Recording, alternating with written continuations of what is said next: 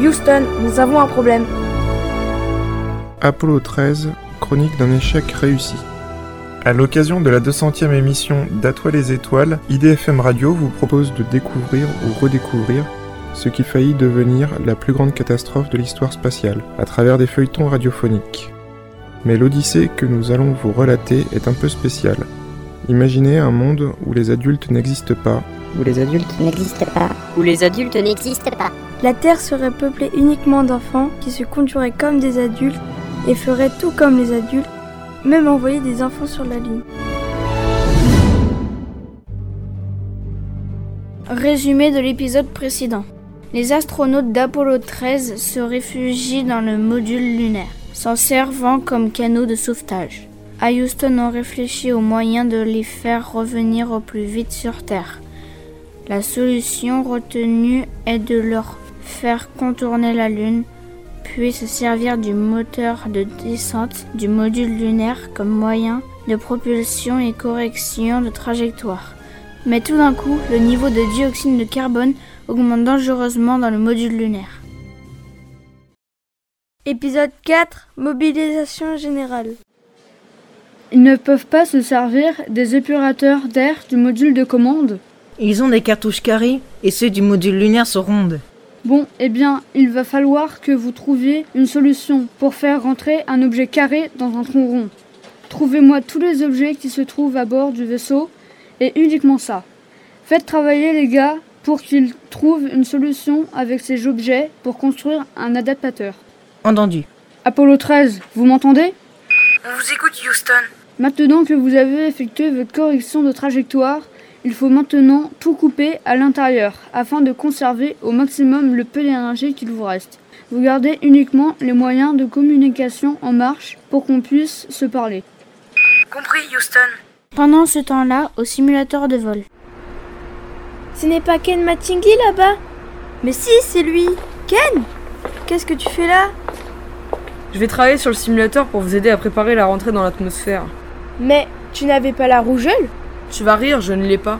En fait, j'aurais pu être là-haut à la place de Jack Swagger.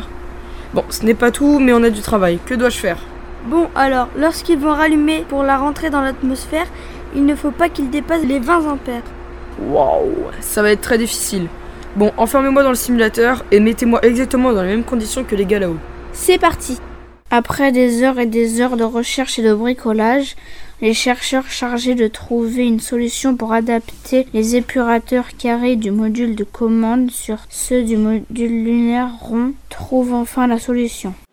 Apollo 13, on a un nouveau problème.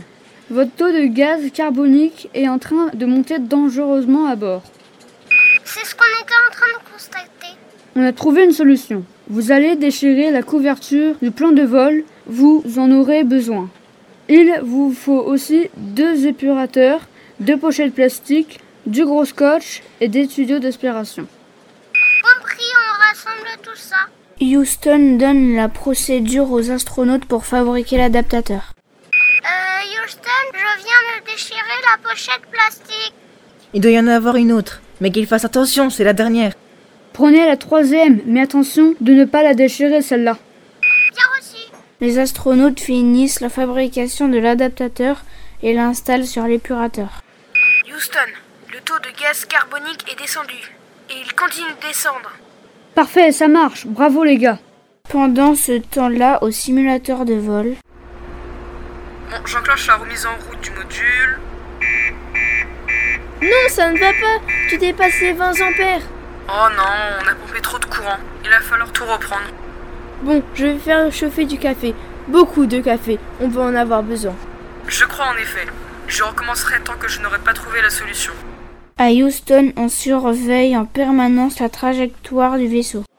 Contrôle, Apollo continue à dévier de sa trajectoire malgré les corrections. Il faut vraiment qu'ils aient le bon angle de rentrée. Si l'angle est trop ouvert, Apollo risque de brûler lors de l'entrée dans l'atmosphère. S'il est trop fermé, Apollo rebondira sur l'atmosphère et les astronautes n'auront plus la possibilité de revenir. Je vais leur dire qu'ils fassent une nouvelle correction de trajectoire. Qu'est-ce qui peut les faire dévier comme ça Hmm, Je ne sais pas. Peut-être une fille quelque part. Apollo 13, me recevez-vous On vous reçoit, Houston. Comment ça va là-haut On a très froid sans chauffage. J'imagine bien. Vous continuez à dériver de votre trajectoire. Vous allez faire une nouvelle correction de trajectoire. Encore Bon, laissez-nous le temps de remettre en route l'ordinateur. Non, Jim. Sans l'ordinateur, il faut économiser au maximum l'énergie. Bon, je vais me servir de la Terre comme repère. Dites-moi pendant combien de temps il faut allumer le moteur. 39 secondes. Ok, on y va. À suivre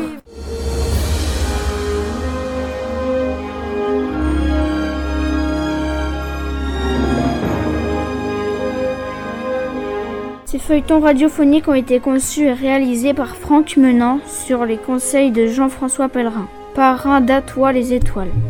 Ils ont été conçus en hommage aux astronautes d'Apollo 13 et des milliers de personnages qui se sont mobilisés jour et nuit afin de les ramener sains et saufs sur Terre.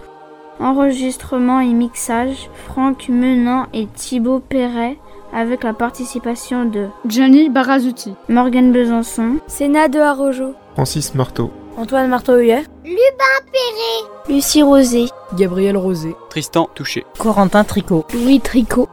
Remerciements à IDFM Radio au chemin de fer de la vallée de l'Eure, aux parents et aux enfants ayant participé à ces feuilletons radiophoniques.